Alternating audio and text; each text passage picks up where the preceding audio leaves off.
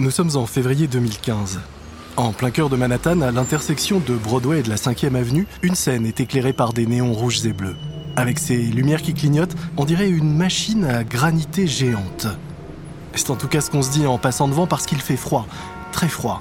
C'est un de ces froids new-yorkais qui vous glace jusqu'aux os et pousse les gens sains d'esprit à rester chez eux, loin du vent violent qui balaye l'East River. Mais saint d'esprit, ce n'est pas vraiment le terme qui convient à la Fashion Week new-yorkaise. Ce n'est que la deuxième soirée de la semaine la plus importante de l'année pour le petit monde de la mode, et l'ambiance promet d'être de plus en plus folle. On dit que le rappeur le plus célèbre du moment s'apprête à faire une apparition sur cette rampe de lancement multicolore à l'ombre du Flatiron Building. La place est bondée, noire de monde, mais c'est le genre d'événement qu'il ne faut pas rater car il ne se reproduira pas de sitôt. C'est pour ça qu'ils sont aussi nombreux à avoir bravé le froid et patienté là, debout, toute la journée, dans l'espoir d'assister à ce show qui promet d'être vraiment dingue. Et qu'importe le vent glacé qui souffle entre les buildings. Juste après 22 heures, c'est parti. Surgissant de nulle part, il bondit sur scène en suite noire, pantalon noir, chaussures noires et avec une paire de mitaines blanches. Le micro à la main, la silhouette de Kanye West apparaît sur scène, dans un halo de lumière. Il entame son dernier tube, Fade, rejoint par un groupe de danseurs et de rappeurs.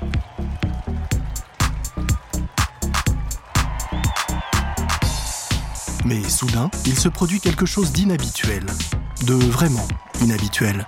Au lieu de passer au morceau suivant, Kanye s'adresse au public en criant. Il hurle même si fort que sa voix se brise. On ne va plus jamais parler de cette marque, d'accord? Va plus rien porter de chez eux, c'est fini. Le public se regarde, ne sachant pas comment réagir. Mais de quoi ou de qui Kanye veut-il donc parler? Les vrais fans de basket, ceux qu'on appelle les sneakerheads, eux le savent bien. En effet, jusqu'ici, Kanye West était sous contrat avec Nike. Les Nike Air Yeezy et leur petite sœur, les Air Yeezy 2, les modèles issus de la collaboration entre le rappeur et la célèbre marque d'articles de sport de l'Oregon, comptent parmi les meilleures ventes de basket dans le monde. Il faut dire que l'alliance du plus gros fabricant de basket des États-Unis, associé au rappeur le plus puissant et adulé du moment, avait tout pour devenir un véritable jackpot. Grâce à ses ventes, Nike a empoché des millions de dollars, sans compter l'incroyable promo mondiale faite par Kanye qui portait la marque dans ses clips et sur scène. Des scènes comme celle-ci. Mais aujourd'hui, entre Kanye et Nike, c'est fini. En réalité, cela fait déjà plusieurs mois que Kanye a brutalement rompu le partenariat. Une décision aussi surprenante pour ses fans que pour les analystes financiers. À la place, il a signé avec l'ennemi juré de Nike, Adidas. Son contrat avec la marque allemande s'élèverait, dit-on, à 10 millions de dollars. Il ne me laissait pas la possibilité d'évoluer, a déclaré Kanye pour justifier la rupture. La collaboration avec Nike était étouffante, la marque ne lui laissait pas assez de liberté sur la création. Lui, l'artiste, il rêvait sans doute de pouvoir s'exprimer davantage. Mais ce qui l'a le plus énervé, c'est que Nike refuse de lui laisser un pourcentage sur les ventes, contrairement à ce que la marque avait fait avec Michael Jordan. Mais désormais, il est trop tard pour essayer d'arranger les choses. Ce que veut Kanye, c'est se venger. Et c'est ce soir, sur la scène de la Fashion Week, qu'il tient sa vengeance. Des mois après avoir largué Nike, c'est le lancement officiel de sa nouvelle ligne de basket avec Adidas. Chantez avec moi pour Adidas qui me soutient. Adidas m'a permis de réaliser mes rêves, d'exprimer ma créativité quand tous les autres m'étouffaient. Face à un tel camouflé, comment Nike peut-il réagir? Parce qu'il ne s'agit pas d'un simple lancement de produit, non, c'est bien plus que ça. Nike ne peut pas faire comme si de rien n'était, fermer les yeux et attendre que ça passe. Nike doit répondre. Mais comment? Que va-t-il se passer Car une chose est sûre, ce soir, Kanye vient de déclarer la guerre à Nike.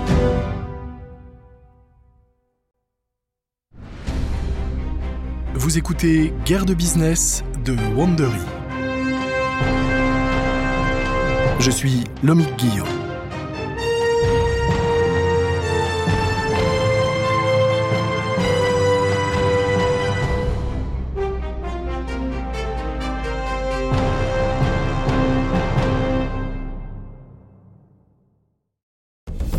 Derrière chaque business à succès se cachent souvent des luttes et des batailles que le grand public a rarement l'occasion de voir. Guerre de business vous fait revivre les grands duels entre rivaux de l'économie, comme si vous y étiez. McDonald's contre Burger King, Coca contre Pepsi, et d'autres, parfois moins connus, mais tout aussi fascinants.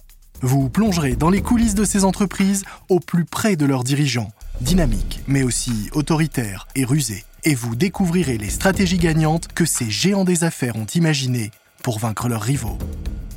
Dans cette première série, nous allons vous faire vivre la bataille entre deux multinationales qui se battent pour évincer l'autre du marché de la basket. Nike contre Adidas. Dans les prochains épisodes, nous reviendrons quelques décennies en arrière aux origines de la rivalité entre les deux géants du sport. Et nous suivrons leur lutte jusqu'à aujourd'hui entre poursuites judiciaires et contrats de sponsoring à plusieurs millions de dollars. Le tout pour essayer de décrocher la plus grosse part d'un marché de la basket évalué à plus de 60 milliards de dollars dans le monde. Mais commençons par une question simple. Pourquoi la basket? Pourquoi deux sociétés comme Nike et Adidas dépensent-elles autant d'argent et d'énergie pour quelques centimètres de nylon et quelques grammes de caoutchouc pour vos pieds? Et pourquoi Kanye s'amuserait-il à tacler Nike sur scène? Une partie de la réponse se trouve sans doute dans la place unique qu'occupe la basket dans de nombreuses cultures et sous-cultures. Le sport, bien sûr, mais aussi la musique et la mode. Aucun produit n'est autant apprécié à la fois des stars du sport que des sportifs du dimanche, des rappeurs millionnaires que de ceux qui chantent sous leur douche, des fashion victimes les plus pointues que des retraités à la recherche de confort, des adultes comme des enfants. Mais cela n'a pas toujours été le cas. Jusque dans les années 70, les baskets étaient des chaussures utilitaires comme le sont les bottes de chantier ou les chaussures de sécurité. Elles étaient conçues pour un usage spécifique et ne quittaient que rarement les terrains de sport. Revenons aux premières baskets. Au début du 19e siècle, les plimsolls étaient des chaussures aux semelles en caoutchouc que les Anglais portaient pour aller à la plage. On les trouvait aussi aux pieds des marins car leurs semelles adhéraient bien au pont des bateaux.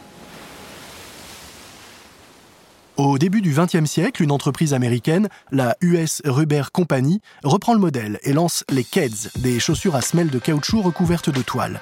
À peine sorti, le modèle fait sensation et devient rapidement populaire auprès des coureurs et des joueurs de tennis. Mais malgré cette popularité grandissante tout au long de la première moitié du XXe siècle, les baskets ne sortent pas encore en dehors des stades et terrains de sport. On les porte alors essentiellement pour courir ou au club de tennis du coin. Même un modèle aussi emblématique que la Converse All Stars ne s'affiche pas encore au pied des ados et des jeunes branchés. On la porte alors pour jouer au basket, sport pour lequel elle a été conçue. Aujourd'hui, tout le monde porte des baskets, en toute occasion, pour sortir faire ses courses, aller au travail et parfois même pour un mariage. Et plus personne, sauf quelques esprits grincheux, ne s'étonne de voir une paire de baskets portée avec un beau costume. Pour des millions de personnes dans le monde, la basket est ce qui permet de se différencier et d'affirmer son style. Souvent moins cher qu'un costume ou qu'une robe de créateur, bien portées, elles font tout autant d'effet. C'est ce qui leur donne une place si particulière dans les dressings du monde entier. Et ce qui explique la guerre que se livrent aujourd'hui les fabricants de baskets pour séduire les consommateurs. Selon les estimations, le marché mondial de la basket a augmenté de 40% au cours des dix dernières années. Il est évalué aujourd'hui à 55 milliards de dollars. Oui, milliards. Et encore, ces chiffres ne tiennent pas compte du marché de l'occasion et des collectionneurs, qui représenterait à lui seul un milliard de dollars supplémentaires. Un marché si important qu'il existe même une véritable bourse de la basket, StockX, où les prix des différents modèles montent et descendent en fonction de l'offre et de la demande, exactement comme le cours des actions du CAC 40. Le fait est qu'aujourd'hui, le marché de la chaussure de sport est bel et bien devenu un business colossal, surtout aux États-Unis, pays qui compte le plus grand nombre d'adeptes et de fans de basket. Arrêtons-nous juste un instant pour voir qui sont les deux principales entreprises qui se disputent les plus grosses parts de ce juteux business. D'un côté, Nike. L'entreprise est née sur la côte ouest des États-Unis dans les années 70, où elle a été fondée par Phil Knight, un ancien athlète associé à celui qui était son mentor et entraîneur à l'Université de l'Oregon, Bill Bowerman. Nike est un géant du sport. La société emploie près de 60 000 personnes, dont 650 designers. Et sa capitalisation boursière flirte avec les 100 milliards de dollars, ce qui en fait non seulement le plus gros fabricant de baskets au monde, mais même la plus prospère de toutes les marques de vêtements. Il faut dire que Phil Knight a construit son entreprise d'une main de fer avec la même détermination et envie de réussir que lorsqu'il était coureur. Certains modèles se sont imposés dans les rues du monde entier au point de devenir des classiques. C'est le cas de la Air Force One, de la Air Max, de la Cortez ou encore de la Air Jordan. La marque à la virgule a osé casser les codes à coups de campagnes de pub révolutionnaires, mais aussi en signant des contrats de sponsoring faramineux avec des stars du sport sans compter ses multiples innovations en matière de design ou de technologie. Alors bien sûr, tout cela coûte cher à Nike, très cher même, mais ça lui rapporte encore plus. De l'autre côté du ring, notre David face au Goliath Nike. Le prétendant germanique au titre, le seul et unique, Adidas. Adidas, qui ne compte que quelques centaines de designers contre les 600 et plus de Nike, a été créé en Europe peu après la fin de la Première Guerre mondiale. Ses fondateurs, les frères Rudy et Adi Dassler, ont commencé à fabriquer leurs premières chaussures de sport de façon artisanale en Bavière. C'est grâce au football qu'Adidas a construit son succès et sa réputation. Adidas équipe les meilleurs joueurs de foot du monde et les produits Adidas se retrouvent dans tous les grands rendez-vous internationaux, comme la Coupe du Monde ou les matchs de la Première Ligue. C'est ainsi Adidas qui fabrique les ballons utilisés dans les tournois de la FIFA, mais aussi les chaussures de stars comme David Beckham, ou encore les maillots de l'équipe nationale allemande, les maillots avec lesquels elle a remporté la Coupe du Monde en 2014. Partout en Europe, Adidas est la marque préférée de millions de jeunes consommateurs qui portent ces trois bandes aussi fièrement que les Américains s'affichent avec la virgule Nike. Mais être champion d'Europe ne suffit pas à Adidas. Adidas rêve de devenir la première superpuissance mondiale de la basket. Sauf que pour cela, il faut déjà s'imposer dans ce qui est le plus grand marché du monde, là où se font et se défont les modes. Autrement dit, pour devenir le numéro 1 mondial de la basket, il faut d'abord être le numéro 1 aux États-Unis, sur le territoire de Nike.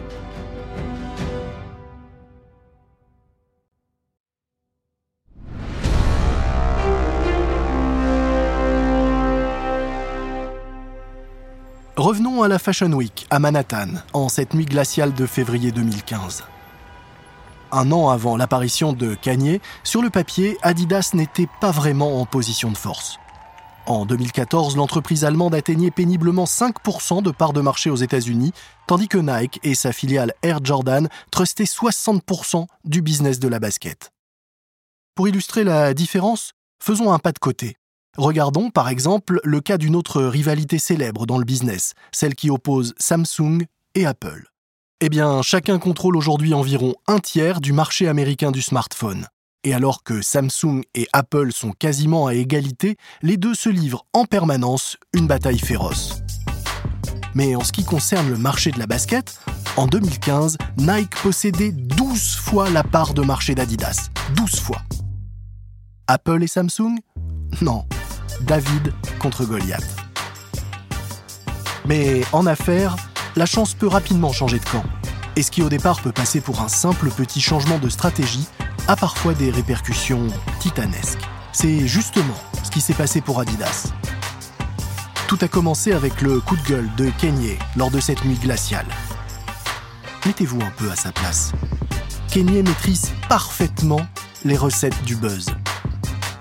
Il sait que le meilleur moyen de faire parler d'un nouveau modèle de basket, ou de tout autre nouveau produit d'ailleurs, est d'en annoncer la sortie d'une édition limitée, de préférence à un prix inabordable pour le consommateur moyen.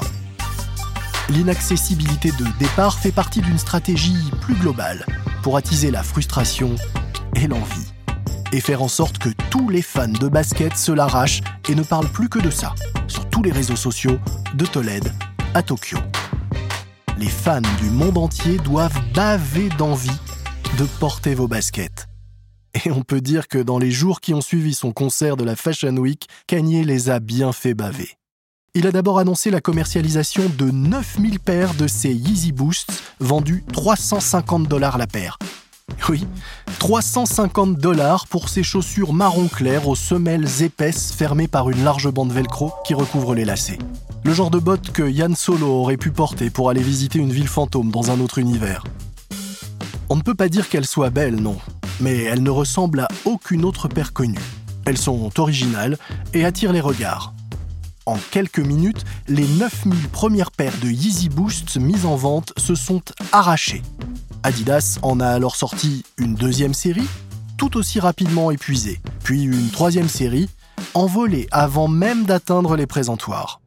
À l'automne suivant, le prix moyen d'une paire originale de Yeezy Boost sur les sites de revente atteignait 1500 dollars. On en trouvait même certaines vendues jusqu'à 4 ou 5000 dollars. Il n'en fallait pas plus pour que le buzz mondial soit lancé. La Yeezy Boost d'Adidas, créée par Kanye West, est nommée chaussure de l'année lors de la remise de prix annuelle du Footwear News. À l'occasion de cette remise de prix, souvent présentée comme les Oscars de la basket, Kanye pousse un nouveau coup de gueule.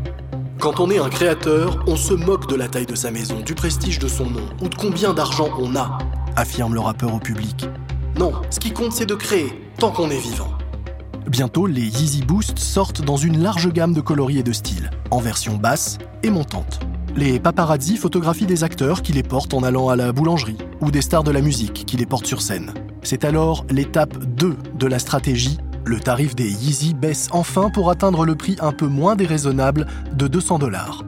Le grand public a enfin les moyens de s'offrir les boosts et elles se vendent encore plus, encore mieux. Les ventes s'accélèrent et le chiffre d'affaires d'Adidas s'envole. Pour la première fois depuis des années, la chaussure la plus branchée des États-Unis n'est pas une Air Force One, ni un nouveau modèle de Air Jordan ni même n'importe quoi siglé Nike. C'est la Yeezy Boost, et cela suffit à Adidas pour devancer Nike. Aucun concurrent n'avait réussi à faire de l'ombre à Nike depuis la sortie de la Reebok Pump en 1989. Nike, la marque américaine que les analystes pensaient indéboulonnable, est déstabilisée. Et ce n'est que le début de l'offensive d'Adidas. La société allemande a recruté un nouveau directeur, Mark King, pour partir à la conquête du marché américain. Il est allé débaucher certains des meilleurs designers de Nike pour monter un laboratoire de design top secret à Brooklyn. Et comme s'afficher au pied des célébrités ne suffit pas, Adidas distribue des sommes folles en contrat de sponsoring avec les plus grandes stars de la NBA, notamment James Harden recruté par la marque pour 13 ans avec un contrat record de 200 millions de dollars. Mais les Yeezy Boosts ne sont qu'une première étape, et Nike le sait.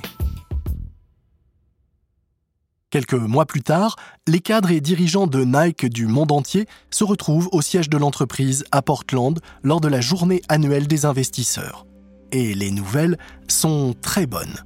Toutes les dernières nouveautés de la marque cartonnent. Nike a sorti une version vintage de la Air Jordan dans le coloris original de 1985 et Converse, racheté en 2003 par Nike, a mis dans le mille avec sa version haute de la Chuck Taylor classique. Les fans attendent aussi avec impatience la sortie annoncée de la basket futuriste Nike Mag 2, inspirée du modèle qui faisait ses lacets tout seul dans le film Retour vers le futur 2, sorti en 1989. Les ventes sont en hausse et Nike prévoit un chiffre d'affaires de 50 milliards de dollars à l'horizon 2020. Sur scène, avec les mots 50 milliards projetés en énorme sur l'écran derrière lui, Mark Parker, PDG de Nike, aborde avec sérénité l'avenir de l'entreprise. Nike est une entreprise solide qui va continuer à croître dans les années à venir. Si nous sommes leaders du marché, c'est parce que nous offrons aux athlètes comme au grand public des produits innovants et une expérience exceptionnelle partout dans le monde.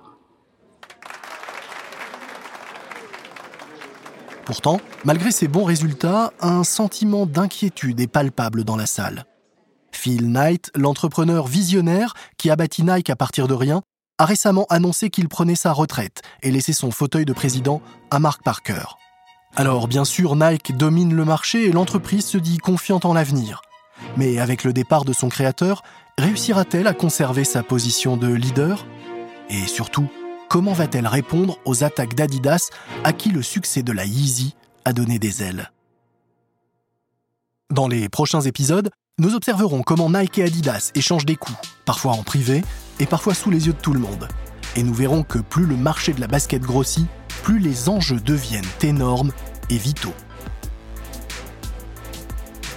Dans le prochain épisode de notre podcast Guerre de business, nous vous emmènerons là où tout a commencé – dans la ville allemande où naquit un jour un jeune homme nommé Adi Dassler, et nous revivrons le jour historique où Adidas s'est fait connaître par le monde entier. Owens a gagné une médaille d'or, et une autre, et une troisième, et une quatrième. Sous les yeux d'Hitler, un athlète noir a distancé tous ses concurrents avec au pied une paire de chaussures de course fabriquées en Allemagne. J'espère que vous avez apprécié ce premier épisode de Guerre de business Nike contre Adidas. Abonnez-vous sur Apple Podcast, Spotify, Deezer, Wandery.com et sur capital.fr ou sur la plateforme sur laquelle vous écoutez notre programme. Pour lire les notes de cet épisode, il vous suffit de cliquer sur l'illustration. Vous y trouverez également des offres de certains de nos sponsors. Nous espérons que vous soutiendrez notre émission en les soutenant eux. Si vous avez aimé ce podcast, n'hésitez pas et donnez-nous 5 étoiles. Parlez-en aussi à vos amis. Vous pouvez également répondre à un court sondage sur wandery.com/survey. Je suis Lomic Guillot. Ce podcast a été enregistré en version originale par David Brown, écrit par Matthew Sher, produit et monté par Karen Lowe. Notre producteur exécutif est Marshall Lewy, créé par Hernan Lopez pour Wandery.